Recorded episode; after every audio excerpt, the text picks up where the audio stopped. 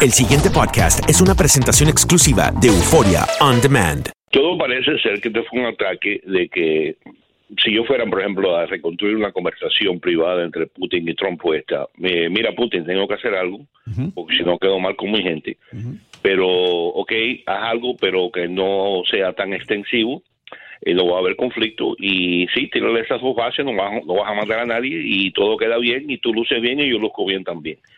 Algo, algo, algo así tiene que haber pasado. Pero mira, lo que está pasando aquí es que el, el presidente eh, Trump no tiene estómago para una, eh, una intervención prolongada en Siria. Ya él lo dijo. Dijo que quería salir de Siria casi inmediatamente. Y fue Jim Mattis, su secretario de Defensa, que lo convenció de que eso era una acción muy precipitada y que no podía replegarse, eh, salirse de Siria como no salirse de Afganistán, porque de cierta manera los Estados Unidos están condenados a jugar un papel al nivel mundial. Es decir, la agenda globalista que muchos de su base eh, odia, eh, los Estados Unidos no puede, no puede retirarse del mundo. Así que esa es la encrucijada que el presidente Trump eh, tiene. La segunda cosa, que es lo que Mattis, como un experto en defensa, le está diciendo, si te quedas en Siria, eso puede estallar en un conflicto mucho mayor porque Siria se ha convertido en una guerra proxy entre los sunnis y los shia de Irán. Y ahora Israel, de cierta manera, también ve el teatro de operaciones de Siria como el momento para darle un golpe mortal a Irán. Y ese conflicto sí es el que yo le tengo mucho, mucho temor. Mm. Profesor, eh, ¿Hay algo de cortina de humo en todo esto? Lo pregunto por lo siguiente, ¿se hace este ataque, eh, según lo que dijo el presidente Trump, perfecto? Eh, todo salió como lo esperaban y ya no hay un paso adelante, sino una estabilidad, como usted lo menciona, gracias también al respaldo de Francia, que le pidió que no salieran de Siria. Eh, pero usted cree, o cuál es la lectura que usted le da en el momento en que vio eso en las pantallas de televisión? Bueno, que el presidente tenía que hacer algo, si no queda mal. Acuérdate bien, el, punto de referencia del presidente Trump siempre ha sido la inactividad eh, real o percibida de Barack Obama. Entonces tiene que distanciarse de Barack Obama. Barack Obama está percibido como una persona débil, una persona que y no rayó una línea roja y dejó que Siria hiciera de la suya. Y el presidente Trump eh, no quiere ser como Barack Obama. Entonces, en el sentido, estaba condenado a actuar. El problema es que este ataque fue, como ya, ya sabemos, eh, él le ha garantizado a Putin que no va a extenderse más allá de ese ataque, que él, como ya expliqué, tenía necesidad de hacerlo, pero el problema grande aquí de todo esto es que no hay estrategia, ni cómo va, qué vamos a hacer si nos quedamos y cómo vamos a salir. Así que estamos en una situación sumamente, eh, como te puedo decir, como tú dijiste, una cortina de humo aquí, hay una, una deblina, una deblina muy grande, mm. eh, porque hay un tanta incertidumbre a, todo esto y Matis me parece a mí que le está recordando al presidente, ten cuidado, porque hay unas guerras proxies aquí, como dije, Arabia Saudita contra Irán, Israel contra Irán, y la alianza, no, la nueva realización geopolítica entre Arabia Saudita Israel para contener lo que ellos perciben es el expansionismo iraní. Y no se puede olvidar uno que Hezbollah, el grupo chiita en Líbano, eh, armado por Irán, también tiene a Israel en la mirilla. Así que en cualquier momento no sabemos cuál va a ser la chispa que va a estallar todo esto. Déjame añadir un detalle que hoy salió a relucir en la prensa, la BBC, de que los ataques estos eh, van a suscitar ciertas dudas porque eh, fueron, eh, es decir, el ataque fue un día antes que los inspectores iban a llegar a Tuma para ver la, si habían armas químicas allí o no. Entonces eso me parece a mí que crea un aura de incertidumbre y duda acerca de por qué el ataque ahora y por qué no dejar que los inspectores hicieran su trabajo y verificar si habían sí o no armas químicas, como dice Rusia que no, que no habían. Así que hay una serie de incertidumbres aquí y no sabemos a dónde puede llegar este conflicto. Y me parece en este momento la, gente de Bolton, no, la Bolton, Mike Pompeo, que son eh, halcones, no, de la ultraderecha, están contendiendo con Matis que tienen unas reservas acerca de extender la presencia y la involucración de los Estados Unidos en el conflicto sirio.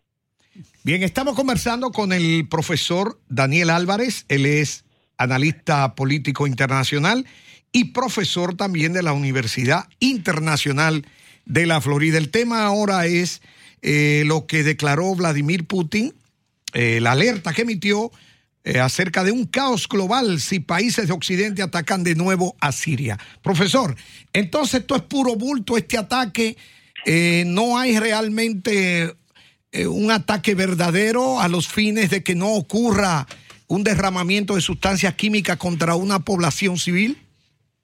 Bueno, ahí es donde viene la cosa de la línea roja. Yo creo de que el, es importante que los inspectores lleguen a, Duma, el lugar donde fueron los ataques, para verificar no qué tipo de ataque químico ocurrió. Eh, y me parece a mí que es importante, y, aquí este es el lado no eh, decir, bueno o importante de esta misión, es que si logra prevenir de que eh, si ocurrieron ataques químicos, de que Bashar al-Assad use esas armas químicas, me parece a mí que el ataque cumplió con su misión. Pero en términos de eh, ahora no sabemos cuáles van a ser las implicaciones de este ataque, si fue meramente simbólico o, si tuvo algún tipo de efecto en el psique, no, en la mente de Bashar al-Assad para, para hacer convencerlo de que volvería a haber otro ataque, como dijo Nikki Haley, estamos con la, no, con la, en una expresión en inglés que no se puede decir en español, pero es con la, con el, el dedo en el gatillo, ¿no? Eh, para volver a atacar y me parece a mí que los Estados Unidos ya está comprometido con reanudar sus ataques si vuelve a ocurrir algún tipo de incidente. El problema está de que los rusos y los chinos eh, y los iraníes ya han condenado esto como una violación de la ley internacional, que quiere decir qué respuesta puede venir del lado de ellos.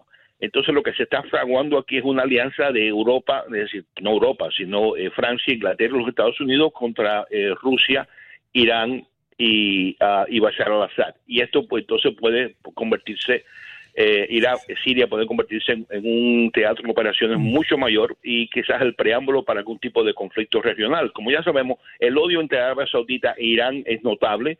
Eh, Yemen, en el sur de Arabia Saudita, los saudíes acusan a Irán de ser el patrón principal que está armando a los Houthis, ¿no? un, grupo minoritario shia en Yemen. Así que en ese sentido, el gatillo, el dedo en el gatillo está en los dedos de todos ellos, israelíes, los saudíes, los iraníes, Hezbollah, Siria, Rusia y los Estados Unidos.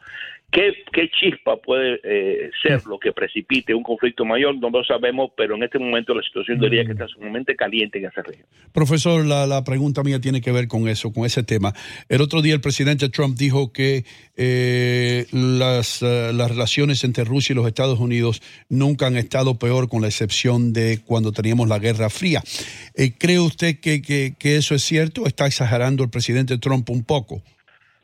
Bueno, si fuera por de parte de él, no, las relaciones no estarían tan malas. Yo creo que ya está constatado, no, está confirmado de que el presidente Trump tiene una admiración por Putin y creo que esa admiración es reciprocada. Eh, el problema es de que en este momento el presidente está rodeado de halcones, eh, yo diría de corte neoconservador, que creen que los Estados Unidos tienen que tomar una posición intervencionista en el mundo y particularmente, eh, por ejemplo, en cuanto al tratado nuclear con Irán, que tienen que descartarlo, ¿no? romper ese tratado, pues, y en ese sentido Bolton me parece a mí que juega un papel muy importante junto con Mike Pompeo, porque ellos ven de que el conflicto tiene que ocurrir de cierta manera, es decir, en el subconsciente de Bolton, a los Estados Unidos en un final no le queda más remedio que enfrentarse militarmente a, un, a Irán. Y esa ha sido una, posición de él histórica, es decir, no estoy inventando nada, no estoy diciendo nada nuevo, por eso a todo el mundo le dio, le dio terror cuando él eh, nombró a Bolton eh, consejero de Seguridad Nacional. Así que en ese sentido, eh, ¿qué puede pasar aquí? No lo sabemos, pero indiscutiblemente las fuerzas alineadas entre los Estados Unidos ideológicamente es para algún, preparar a los Estados Unidos para algún tipo de conflicto mayor y, y darle un golpe mortal a las fuerzas que se oponen a los Estados Unidos y Israel obviamente le está dando la bienvenida a esto porque los Israel están convencidos de que ese conflicto tiene que ocurrir. Pero eso no es Trump. Trump no quiere ni la base de él quiere que los Estados Unidos tome esa postura eh, belicosa, intervencionista, sino replegar a los Estados Unidos y concentrarse en los Estados Unidos, como llamamos el nacionalismo económico de Breitbart. Si tú notas a Breitbart, ¿no? que es un periódico una, noticioso de que apoya mucho al presidente, los comentarios han sido totalmente negativos de los lectores acerca de esta intervención. En otras palabras, ¿qué va a hacer el presidente Trump? ¿Hoy a su base que no quiere que se envuelva en Siria? ¿O hoy a los neoconservadores que están dando los mensajes globalistas, intervencionistas y que los Estados Unidos vuelvan a retomar una posición de liderazgo en, al nivel mundial? Y la última cosa, la prueba de eso, mira, ahora, eh, ahora Trump quiere reingresar en TPP, en el Tratado de, de Asia que, que había salido y había eh, ridiculizado. Así que eso te dice a ti que hay, hay una tensión dentro de, esta administración que va a dictar hasta qué punto eh, vamos a ir adelante en cuanto a okay. Profesor, eh, eh, si nos remontamos ahora al 62 y la crisis de octubre, eh, veíamos usted que este Kennedy también estaba rodeado, los Kennedys, eh, John F. K. y Robert Kennedy, estaban rodeados también de halcones, como usted les llama.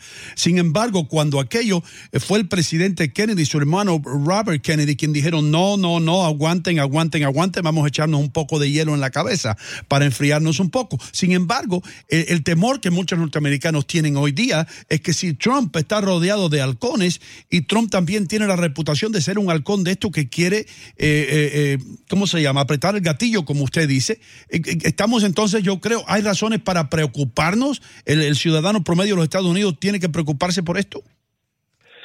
Te voy a decir por qué hay que preocuparse. Eh, menciono, voy a mencionar a tres personas, Mike Pence, Mike Pompeo eh, y John Bolton. Esta persona tiene una visión apocalíptica de la historia. Apocalíptica significa de que ellos creen que, que tiene que haber un conflicto eh, global y que de cierta manera Dios está del lado de los Estados Unidos.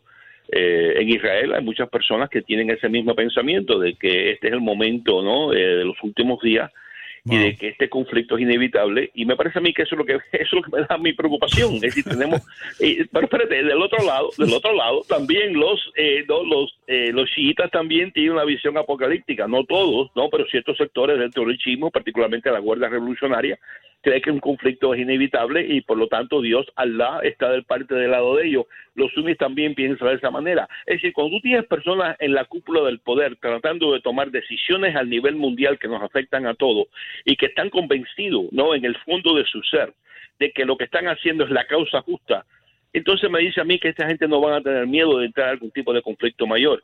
Fíjate las palabras de John Bolton cuando asume eh, su cargo. Le garantizo, presidente, que no voy a empezar ninguna guerra. Eh, eh, ¿Qué palabras, ¿qué palabras son esas? En otras palabras, él sabe, él sabe que su, sus actitudes, sus instintos son guerreristas y son de que usar el, poder militar americano para, eh, es decir, eh, cambio de régimen aquí o eh, imponer, ¿no? De cierta manera, eh, la voluntad de los Estados Unidos al nivel mundial.